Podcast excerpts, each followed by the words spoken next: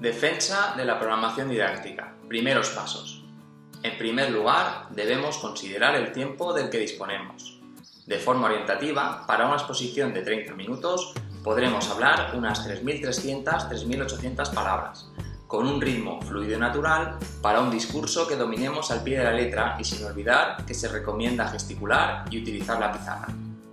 En segundo lugar, nuestro guion debe tratar sobre todos los apartados que se recogen en la convocatoria, ya que las rúbricas del tribunal especifican ítems de cada uno de ellos. Una de las grandes dudas es cuánto tiempo dedicar a las unidades didácticas. Sin descuidar el resto, puede llegar a suponer entre el 25 y el 30% de nuestro discurso. En tercer lugar, una exposición excelente debe seguir una narrativa y un hilo conductor. El inicio ha de provocar curiosidad e interés.